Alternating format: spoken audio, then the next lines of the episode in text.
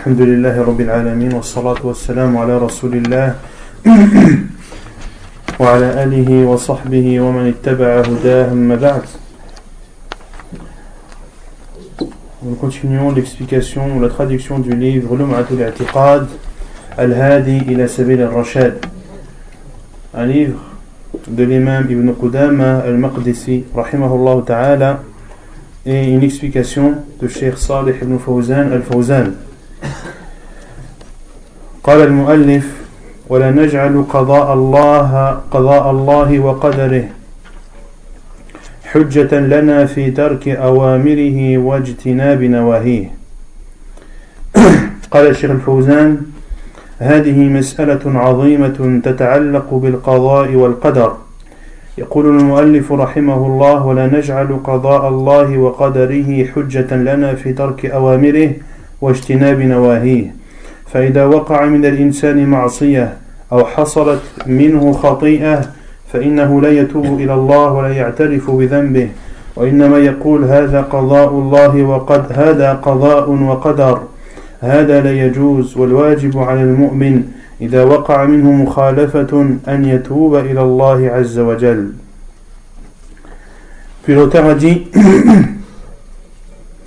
Et nous ne faisons pas du décret et de la prédestination d'Allah une preuve pour nous, pour délaisser les obligations et pour faire les interdits.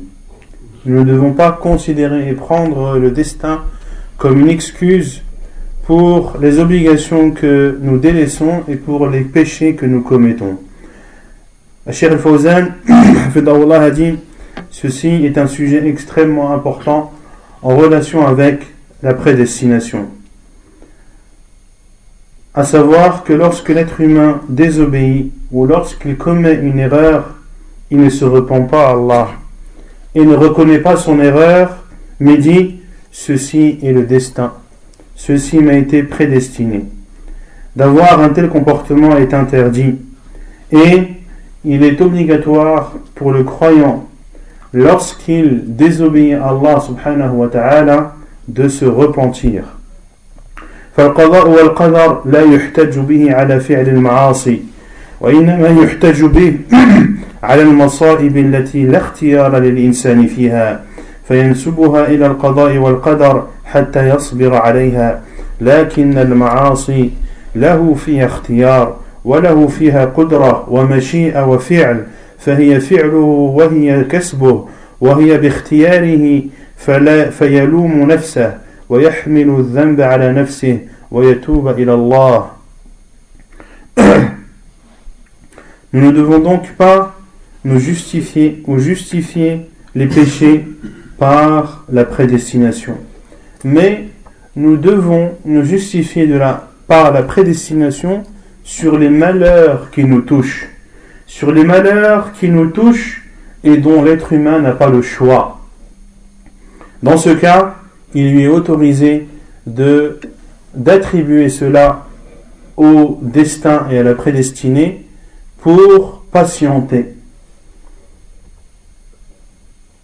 Comme Allah Azza wa Jalla a dit وَبَشِّرِ الصَّابِرِينَ الَّذِينَ إِذَا أَصَابَتْهُمْ مُصِيبَةٌ قَالُوا إِنَّا لِلَّهِ وَإِنَّا إِلَيْهِ رَاجِعُونَ Et annonce la bonne nouvelle aux patients, ceux ou aux endurants, ceux qui, lorsqu'un malheur les touche, et ici, le malheur qui est voulu dans ce verset, c'est la mort. Lorsqu'ils sont touchés par la mort de l'un de leurs proches, qu'est-ce qu'ils disent? Inna lillah wa inna ilayhi raji'un. Nous appartenons à Allah et c'est vers lui que nous retournerons. Ici, ils s'en remettent à Allah subhanahu wa ta'ala, car c'est un malheur dont ils n'avaient pas le choix. Est-ce que quiconque a le choix de décider de la vie ou de la mort de quelqu'un? Non. Si l'un de tes proches est décédé, toi, en tant que proche, tu aurais aimé qu'il ne soit pas, qu'il ne soit pas mort. Mais Allah en a voulu ainsi et a écrit avant que tu ne sois créé de 50 000 ans que cette personne allait mourir ce jour-là, à ce moment-là. Donc, il est autorisé de se justifier ou d'utiliser le destin pour citer un mal, un malheur, celui qui est touché par des inondations, celui qui est touché par une tempête, celui qui est touché par un incendie. Il dit Ceci est la prédestination. Allah a prédestiné, m'a prédestiné cela, le fait que je sois victime de cette tempête, que je sois victime de ces inondations. Et il ne dit pas ça pour montrer son désaccord ou pour montrer sa colère, mais il dit cela pour patienter. Il dit Moi, Allah m'a prescrit cela, je patiente dans ce malheur en espérant qu'Allah me récompense suite à ma patience. Quant au fait de se justifier sur les péchés, cela est interdit. Pourquoi? Car les péchés, tu as le libre arbitre, tu as le libre choix. C'est toi qui as choisi de les faire et tu avais la possibilité de les faire comme tu avais la possibilité de, de ne pas les faire. Ce sont donc tes actes à toi, c'est toi qui les as commis et tu les as commis parce que tu as voulu les commettre. Il faut donc en vouloir qu'à toi-même et de, citer comme euh, coupable ta propre personne de citer comme coupable ta propre personne et de te repentir à Allah subhanahu wa ta'ala. Et ne fais pas partie de ceux qui se justifient par le destin sans se repentir, sans éprouver ne serait-ce que le moindre chagrin ou le moindre euh, regret sur les péchés qu'ils font. Non, en toute tranquillité, en toute aisance, ils disent ça, de toute façon, si je suis comme ça, ça a été écrit, c'est comme ça et je peux rien y faire.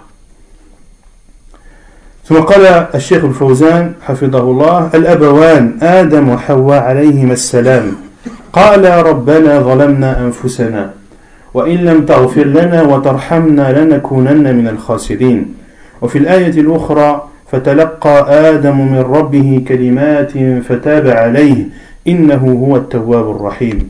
فالأبوان لم يقولا يا ربنا هذا قضاؤك وقدرك. بل قال ربنا ظلمنا أنفسنا أي اعترفا وإن لم تغفر لنا وترحمنا لنكونن من الخاسرين. وكذلك الأنبياء كل من حصلت منه بعض المخالفات رجع إلى الله وتاب إلى الله واستغفر ربه فتاب الله عليه. وغيره من باب أولى فالمسلم لا ينسب ذنوبه ومعاصيه إلى قضاء إلى القضاء والقدر. وإن كانت بقضاء الله وقدره لكن هو له فيها فعل وله فيها اختيار وله إقدام لو شاء تركها لأنه لم يجبر عليها ولم يكره عليها فهو يحمل نفسه الخطأ. ويتوب إلى الله ويستغفره ويغفر الله لمن تاب ويعفو عنه. Et nos pères à savoir Adam et Hawa, alayhim salam, Adam et Ève, ils ont dit, comme Allah Azza le dit dans Surat Al-A'raf, le verset 23, Rabbana zalamna anfusana, ô notre Seigneur, nous avons offensé nos personnes. Wa illam lana, et si tu ne nous pardonnes pas, et que tu ne nous fais pas entrer dans ta miséricorde, nous ferons certes partie des perdants. Et dans l'autre verset, Allah a dit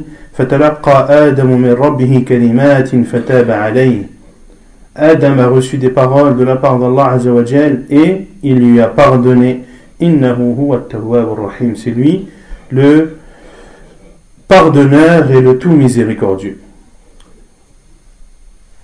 Adam et Hawa, Adam et Ève, n'ont pas dit Oh Allah, ceci est ta prédestination, ceci est ton décret, mais ils ont dit Oh Allah, nous avons offensé nous-mêmes. Ils ont avoué et ils ont reconnu leur erreur. Et c'est pour cela qu'ils ont demandé le pardon et ont dit Si tu ne nous pardonnes pas et si tu ne nous fais pas entrer dans ta miséricorde, alors nous ferons partie des perdants. Et ainsi étaient les prophètes et envoyés d'Allah subhanahu wa ta'ala lorsqu'ils désobéissaient il revenait à Allah Azzawajal et lui demandait le pardon, et Allah Azzawajal accordait et acceptait ce pardon. Le musulman donc ne doit pas attribuer ses péchés à la prédestination, même si effectivement cela ont lieu par la prédestination. Mais il a eu dans ses actes le choix, il a eu le libre choix, et s'il l'avait voulu, alors il ne l'aurait pas fait. On avait vu que les péchés ont lieu par quelle volonté d'Allah?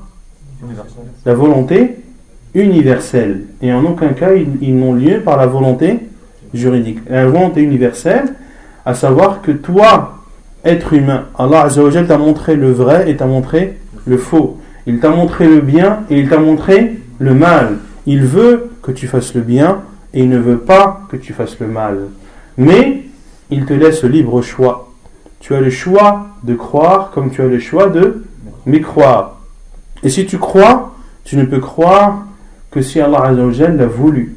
Et si tu mécrois, tu ne peux mécroire que si Allah l'a voulu. Rien dans cet univers ne peut avoir lieu sans qu'Allah ne l'ait voulu. Mais le fait que tu aies désobéi à Allah et qu'Allah ait voulu que tu les désobéisses par sa volonté universelle, car par la volonté universelle d'Allah, il peut se passer les bonnes choses comme les mauvaises. Donc Allah t'a autorisé par sa volonté universelle de lui désobéir, car il t'a accordé au toi être humain le libre choix. Donc tu n'as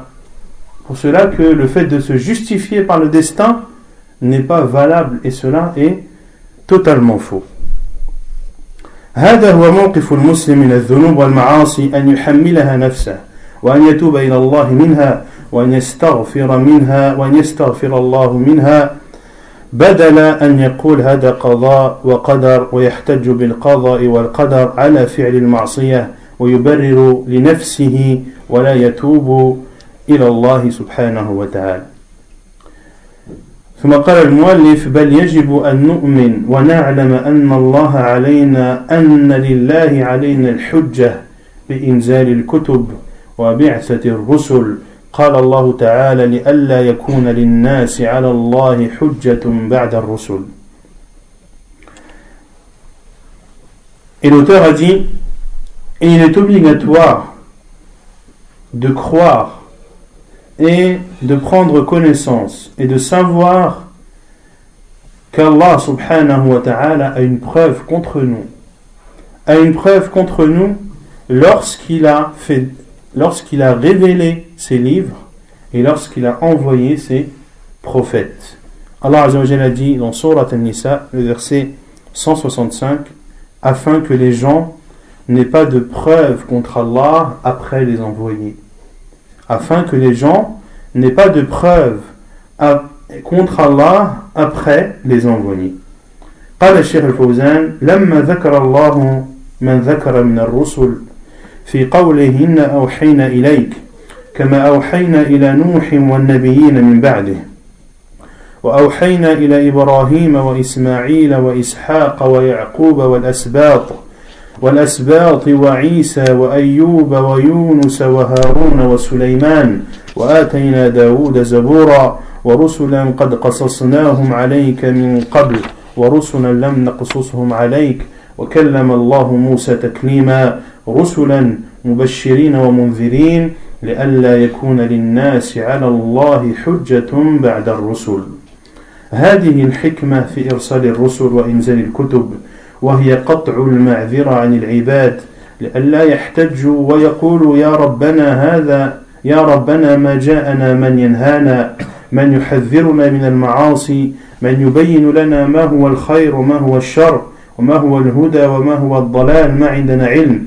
أنزل الله الكتب وأرسل الرسل ليبين للعباد الطاعة من المعصية والكفر من الإيمان. والخير من الشر لئلا يعذبهم قبل أن يرسل إليهم ويبين لهم وما كنا معذبين حتى نبعث رسولا. وكشف زندي الله عز وجل lorsqu'il a cité les prophètes et envoyé qu'il a envoyé subhanahu wa ta'ala comme cela est cité dans Surat An-Nisa les versets 163 à 165 où Allah dit en s'adressant à Muhammad sallam nous avons révélé à toi comme nous avons révélé à Nuh et aux prophètes après lui. À Nuh et aux prophètes après lui il y a la preuve de quoi dans ce verset? Que Nuh c'est le premier le premier messager pourquoi? Car Allah a dit nous avons révélé à toi au Muhammad comme nous avons révélé à Nuh et à ceux qui sont venus après donc Nuh était le premier des, des messagers et nous avons révélé à Ibrahim et Ismaïl et à Ishaq à Yaqub à l'Asbat à Isa à Jésus à Ayoub à Yunus à Haroun et à Suleyman et nous avons donné à Daoud al-Zabour qui est un livre révélé de, de Daoud alayhi salam et des prophètes à qui nous avons ou à qui nous t'avons raconté les histoires auparavant. Autrement dit, nous avons révélé aussi à des prophètes dont nous t'avons raconté l'histoire avant. Et d'autres prophètes dont nous ne t'avons pas raconté l'histoire. Autrement dit, qu'il y a des prophètes qui ont existé et dont nous n'avons pas connaissance, que nous ne connaissons pas ni le nom, ni le peuple, ni le moment dans lequel ils ont été révélés. Mais nous devons croire en ces prophètes. Et Allah a parlé à Moussa de vive voix. Puis Allah a dit dans le verset suivant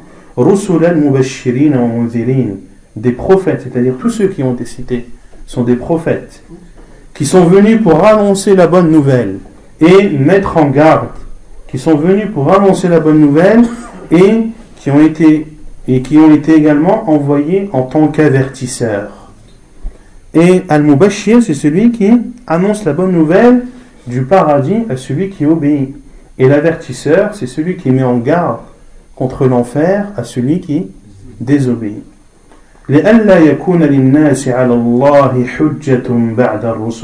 afin que les gens n'aient plus d'excuses après, n'aient plus d'excuses contre Allah après les prophètes.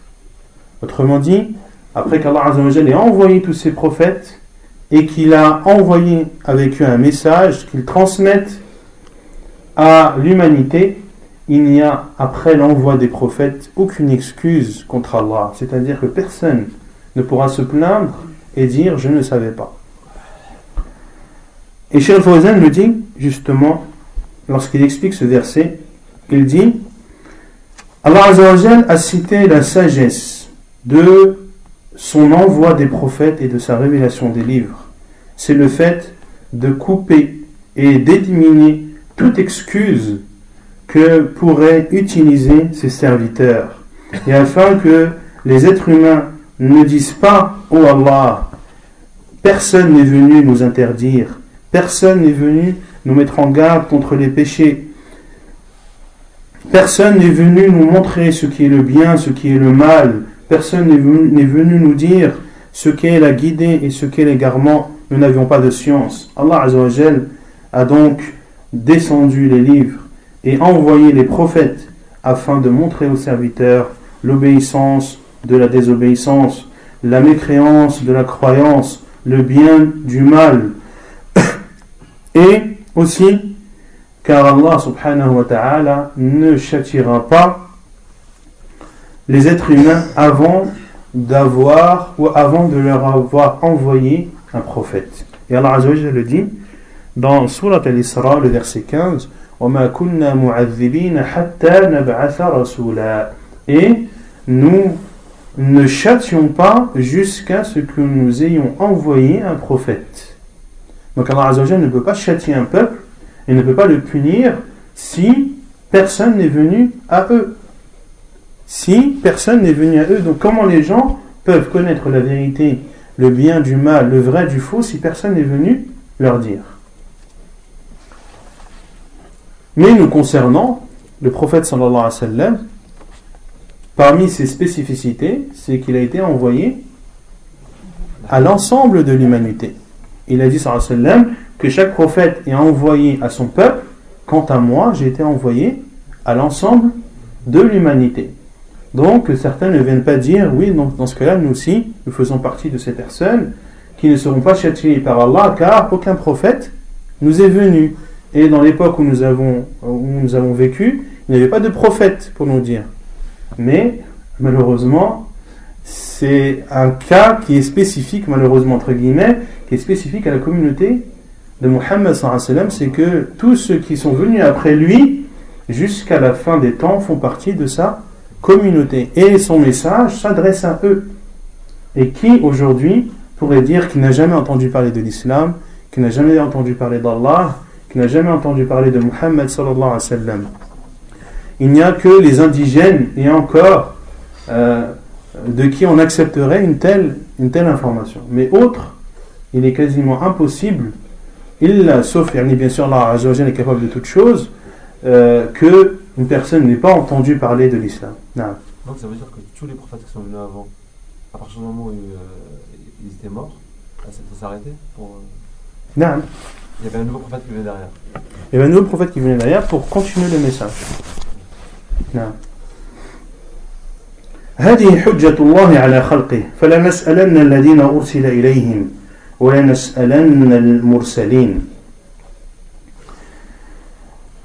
يوم يجمع الله الرسل فيقول ماذا وجبتم؟ قالوا لا علم لنا إنك أنت علام الغيوب. فالله أرسل الرسل لقطع الحجة على العباد لئلا يحتجوا يوم القيامة بأنه ما جاءهم من يبين لهم. فلو كان الاحتجاج بالقضاء والقدر صحيحا لتعارض مع قوله لئلا يكون للناس على الله حجة بعد الرسل. فدل على أنه لا حجة للناس على الله لا في القضاء والقدر. ولا في غيره ما دام الله قد بين لهم ووضح لهم وأمرهم ونهاهم فلا حجة لهم في القضاء والقدر وإنما يقع اللوم عليهم لأنهم هم, هم الذين فرطوا فهم إنما يؤاخذون على أفعالهم وتصرفاتهم وأما القضاء والقدر فهو من شأن الله سبحانه وتعالى والإنسان يرى من نفسه القدرة والإمكانية ويرى أنه قادر على أن يفعل أو لا يفعل ويعرف الخير ويعرف الشر ويعرف الضار ويعرف النف النافع فهو الذي يقدم على هذه الأمور باختياره مع علمه بها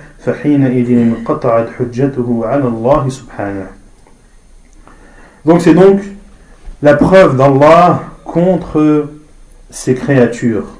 Comme il dit subhanahu wa ta'ala,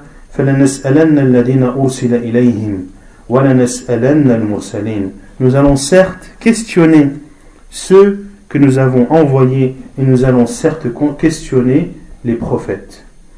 Et il dit aussi subhanahu wa ta'ala, يَوْمَ يَجْمَعُ اللَّهُ الرُّسُلُ Lorsqu'Allah réunira les prophètes et leur dira Quelle est la réponse qui a été donnée à votre appel Ils diront Nous ne savons pas. C'est toi qui connais l'invisible. Donc Allah a donc envoyé les prophètes pour, en guise de preuve contre ses serviteurs, afin qu'ils n'utilisent pas cela le jour du jugement et qu'ils disent qu'ils ne savaient pas. Et cela est une preuve que le fait de se justifier par le destin et la prédestination n'est pas une preuve, car Allah a dit pour qu'il n'y ait pas ou pour que les gens n'aient pas de preuve contre Allah après les prophètes. Autrement dit, après l'envoi des prophètes, il n'y a plus d'excuses valables et ceux qui prennent comme excuse la prédestination, qu'ils sachent d'avance que cette excuse n'est pas valable auprès d'Allah Azzawajal, car il n'y a plus d'excuse. Aucune excuse n'est valable après que le prophète sallam a été envoyé. Il n'y a donc pas d'excuse après qu'Allah nous ait ordonné et interdit. Mais ils doivent euh, ils doivent en vouloir à eux-mêmes. car ce sont eux, comme on l'a vu, qui ont fait l'erreur, et ce sont eux qui ont voulu commettre ces péchés, et ils avaient le choix de les commettre comme ils avaient le choix de s'en abstenir. ثم قال المؤلف ونعلم أن الله سبحانه وتعالى ما أمر ونهى إلا المستطيع إلا المستطيع للفعل والترك وأنه لم يجبر أحدا على معصية ولا اضطره إلى ترك طاعة قال الشيخ الفوزان وهذا أيضا من الإيضاح والبيان فنحن نعلم أن الله لا يأمر ولا ينهى إلا من يقدر على الفعل والترك. هذا هو الذي يوجه إليه الأمر والنهي وهو الذي عنده القدرة والاستطاعة. أما الصغير الذي لم يبلغ والمجنون الذي لا يعقل والمكره الذي ليس له اختيار فهؤلاء مرفوع عنهم القلم ولا يخاطبون بشيء لأنهم غير قادرين على غير قادرين ولا مستطيعين فالله رفع عنهم التكليف والمؤاخذة وإنما يكلف العاقل المستطيع المختار Puis l'imam Ibn Qudama, rahimahullah, a dit Et nous savons qu'Allah subhanahu wa ta'ala n'a ordonné et interdit que celui qui a la possibilité et a la capacité de faire et de délaisser. De faire ce qui lui a été ordonné et de délaisser ce qui lui a été interdit. Et il n'a forcé personne à la désobéissance, ni n'a obligé quiconque à délaisser une obligation. Et Cheikh al dit, et cela également est une explication claire, à savoir que nous savons tous qu'Allah subhanahu wa ta'ala n'ordonne pas et n'interdit pas sauf à celui est capable de faire ou de délaisser. C'est à lui que s'adresse l'obligation et l'interdiction. Quant à celui, c'est-à-dire à celui qui a la possibilité. Quant à l'enfant qui n'a pas encore atteint l'âge de la puberté, quant au fou qui a perdu la raison, quant à celui qui est contraint et qui n'a pas de choix, tout ceci, ou toutes ces personnes, la plume est levée les concernant, et ils ne répondront d'aucun acte, car ils ne pouvaient pas et n'avaient pas la possibilité. Allah Azzawajal a enlevé ou ne les considère pas comme responsables. Mais celui qui est responsable, c'est celui qui a la raison, celui qui a la capacité et celui qui a le choix. Qui a la raison, c'est-à-dire qui n'est pas fou, qui a la capacité, c'est-à-dire qui a atteint l'âge de la puberté, et qui a le choix, c'est-à-dire qui n'est pas contraint. Illa man ukriha wa qalbuhu mutma'innun bil iman, comme l'a dit Allah sauf celui qui est contraint, alors que son cœur est plein de foi. Si on, on met un, un revolver sur ta tempe et, te dit, et on te dit tu bois cette bière ou sinon on te tue. Est-ce que tu as le choix? Non. Tu vas boire cette bière parce que tu ne veux pas mourir.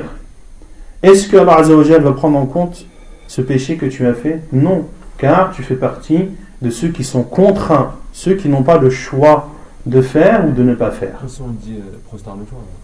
Non, comme certains compagnons à qui on a ordonné de d'appeler, d'invoquer les statues en dehors d'Allah subhanahu wa ta'ala et ils l'ont fait comme le prophète l'a ordonné à Ja'far ibn, ibn Yassar le prophète a autorisé et, et c'est là où la parole d'Allah a été révélée wa qalbuhu mutma'innun bil iman sauf celui qui est contraint alors que son cœur est plein de foi il est contraint de dire une parole de mécréance mais son cœur est plein de foi. C'est-à-dire que cette parole, il l'a dite sous la contrainte, sans en penser, sans la considérer comme vraie Sans la considérer comme vraie, comme celui qui a bu cette bière, il l'a bu, non pas en la considérant comme licite, mais comme illicite.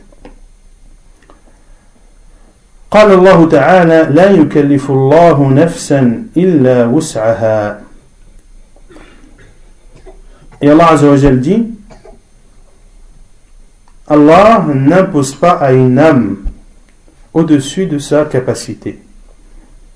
أي طاقتها وقدرتها وما خرج عن وسعها وطاقتها فإنها لا تؤاخذ عليه Donc Allah Azzawajal n'impose pas une âme au-dessus de sa capacité, au-dessus de sa possibilité. Et ce qui sort de ses possibilités et de ses capacités, eh bien Allah Azzawajal ne la prendra pas en compte sur cela.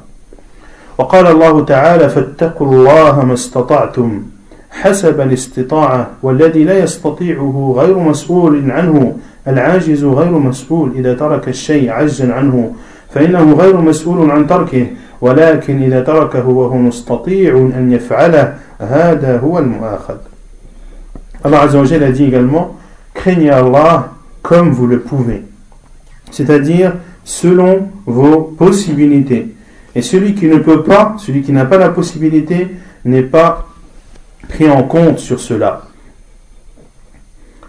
celui qui aura des comptes à rendre, c'est celui qui a la possibilité de faire quelque chose, mais qui ne l'a pas fait. Et ici, beaucoup de gens yani, se laissent aller sur ce verset. Et notamment en ce qui concerne la prière et le travail, beaucoup disent Moi, je, je, fais, je prie toutes mes prières le soir en rentrant à la maison. Je fais Subh, et jusqu'à l'Aïcha. Pourquoi, Akhi? Bah, Je travaille, je ne peux pas faire la prière au travail. Et Allah nous dit de craindre Allah comme on le peut.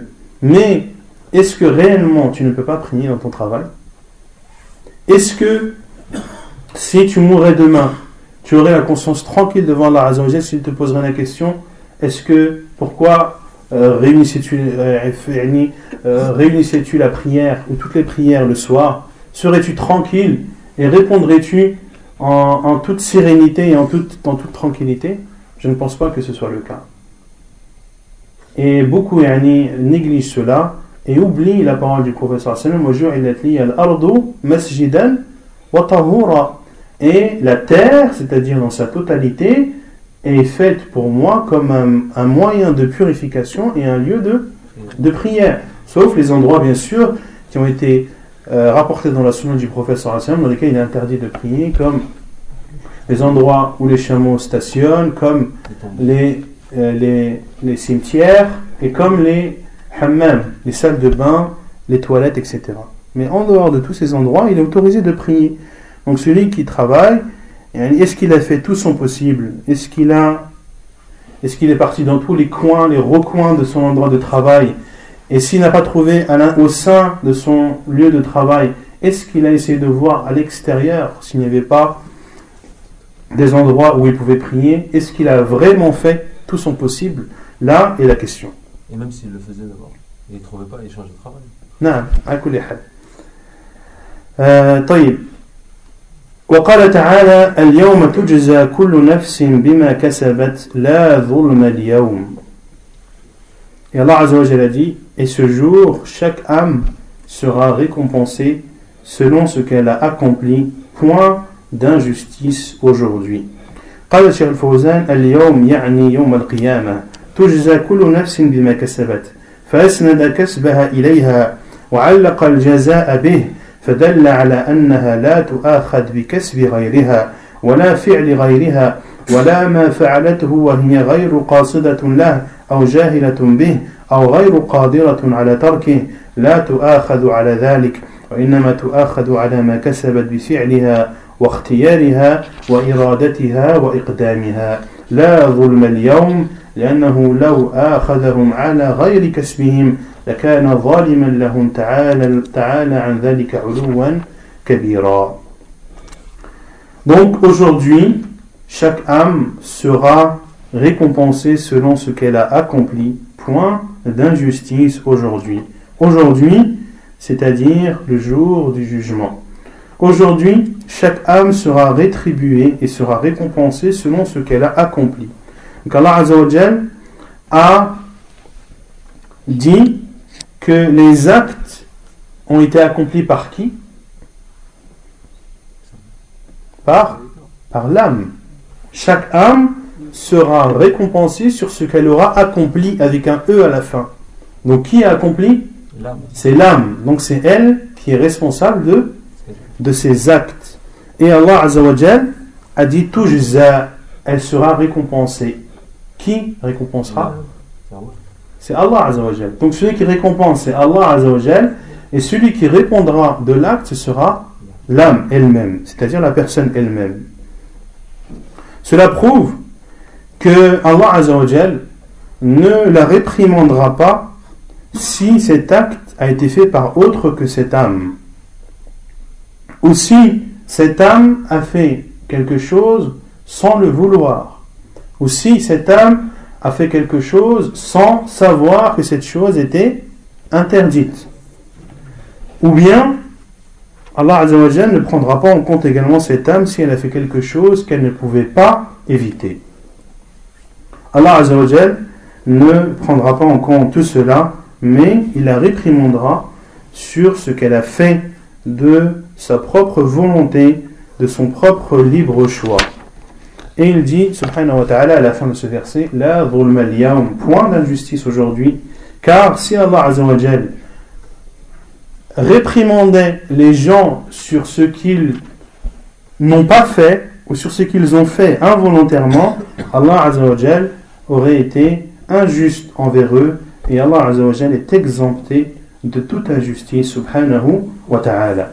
لا ظلم اليوم وهو أن يؤاخذ أو يعاقب بغير جريمة وبغير فعل هذا ظلم والله جل وعلا لا يعاقب المؤمنين ولا ولا ينعم الكافرين هذا ظلم أي وضع للشيء في غير موضعه وإنما الثواب والعقاب والجنة والنار يتعلقان بالكفر والإيمان والطاعة والمعصية فهي متعلقات بأفعال العباد التي يفعلونها باختيارهم وإرادتهم ومشيئتهم هذا هو الذي يؤاخذون عليه وهذا هو العدل Point d'injustice aujourd'hui, à savoir qu'Allah Azzawajal ne punit pas un mal que la personne n'a pas fait. Pour cela qu'Allah ne punira pas les croyants et ne comblera pas de bienfaits les non-musulmans, car cela,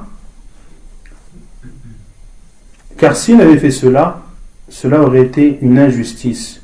Le fait de mettre une chose non à sa place, le fait de châtier les croyants et d'accorder les délices aux non-musulmans, cela aurait été une injustice de la part d'Allah subhanahu wa ta'ala. Mais la récompense et le châtiment, le paradis et l'enfer sont liés à la mécréance et à la croyance. Ils sont liés à l'obéissance et à la désobéissance.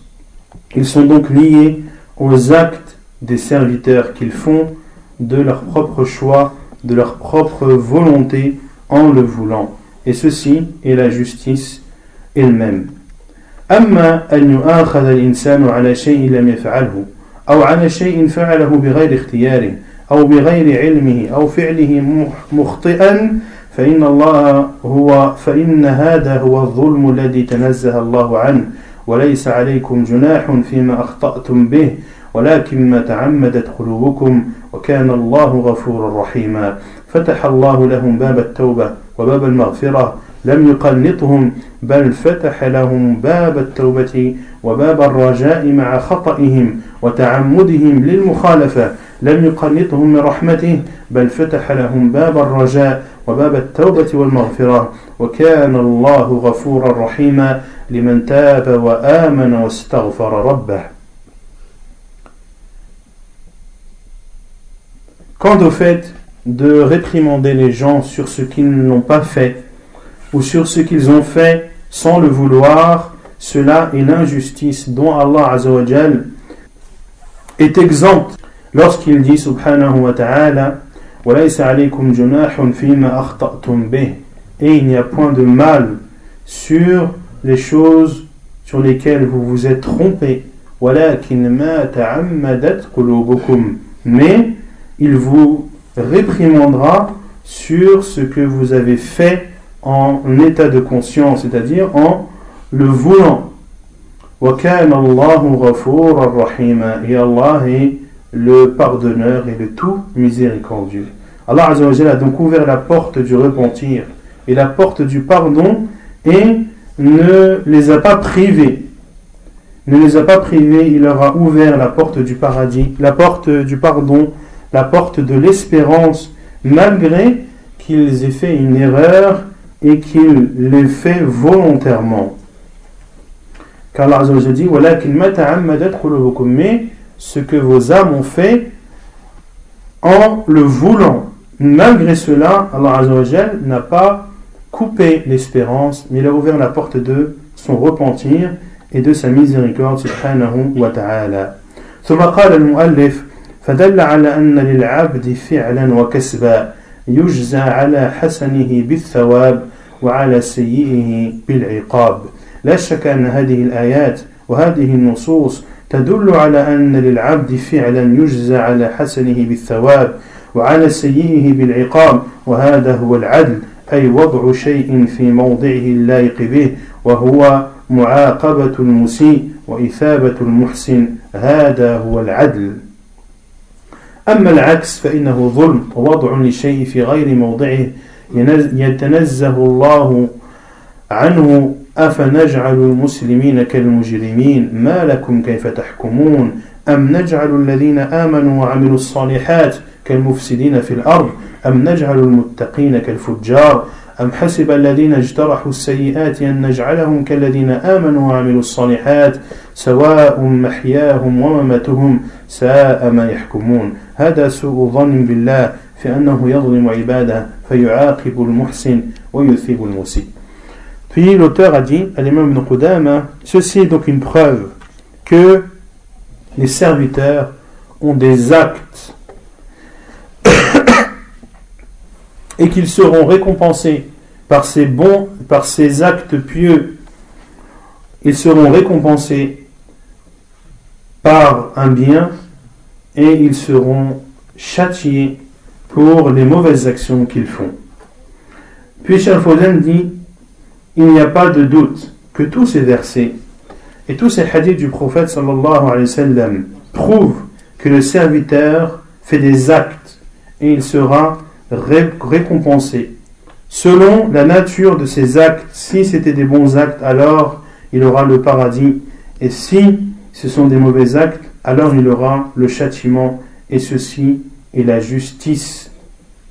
Et ceci est la vraie justice à savoir de mettre chaque chose à sa place, de châtier le pécheur et de récompenser l'adorateur. Et quand au contraire c'est l'injustice elle-même, le fait de mettre une chose et de ne pas la mettre à sa place, et Allah a dit dans ces mains de verset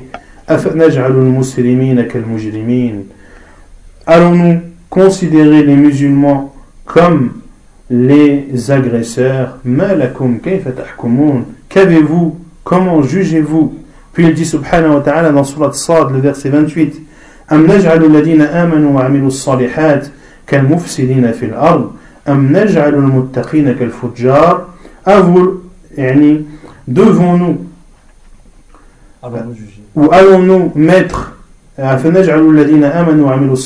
allons-nous mettre ceux qui ont cru et accompli de bonnes œuvres sur le même piédestal que ceux qui sèment la turpitude sur terre. Ou allons-nous euh, faire en sorte que les croyants ou les pieux soient égaux aux pervers. Puis il dit subhanahu wa ta'ala dans Surat al-Jathiyah, le verset 21, Am Ceux qui commettent des péchés, pensent-ils que nous allons les mettre au même niveau que ceux qui ont cru et accompli de bonnes œuvres, et ceci durant leur vivant comme pendant leur mort, quel mauvais jugement. C'est donc un mal de penser qu'Allah subhanahu wa ta'ala offenserait ses serviteurs en châtiant celui qui a commis de bonnes œuvres et en récompensant celui qui a commis de mauvaises œuvres. Pour cela qu'il faut placer sa confiance en Allah subhanahu wa ta'ala.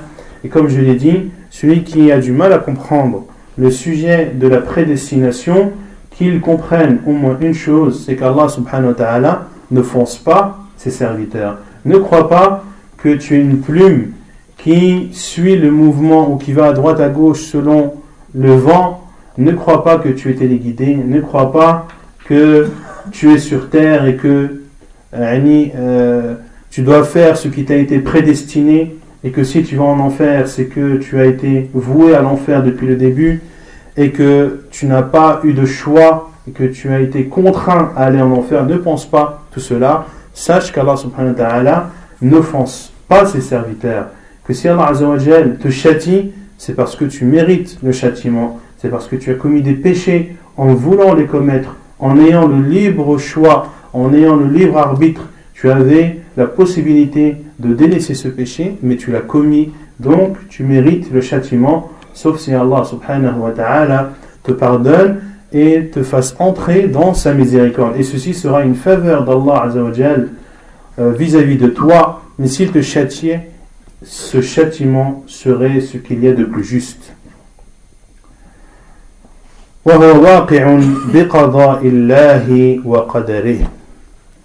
فهي أفعالهم وحسناتهم وسيئاتهم وهي واقعة بقضاء الله وقدره.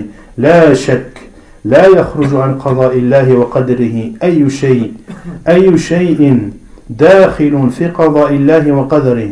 لكن ليس لنا حجة في أن نبرر أخطأنا وجرائمنا بأنها بقضاء الله بأنها بقضاء وقدر هي بقضاء وقدر لكن أنت لك اختيار ولك مشيئة ولك قدرة فأنت مسؤول عن ذلك.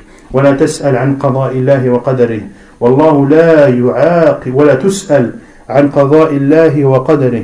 والله لا يعاقب أحدا على القضاء والقدر وإنما يعاقبه على أفعاله هو تصرفاته هو ما يعاقبه على أنه قضى وقدر عليه أن يعمل كذا وكذا. على هذا لا يتعلق به ثواب ولا عقاب وإنما يتعلق الثواب والعقاب بالأفعال العباد وتصرفاتهم وتصرفات العباد التي صدرت عنهم باختيارهم وإرادتهم وعلمهم وتعمدهم. Et Al-Imam ibn Qudam al-Maqdisi, rahimahullah, conclut ce chapitre de la prédestination en disant et il a lieu c'est-à-dire que tout ce que tu fais comme bien et mal a lieu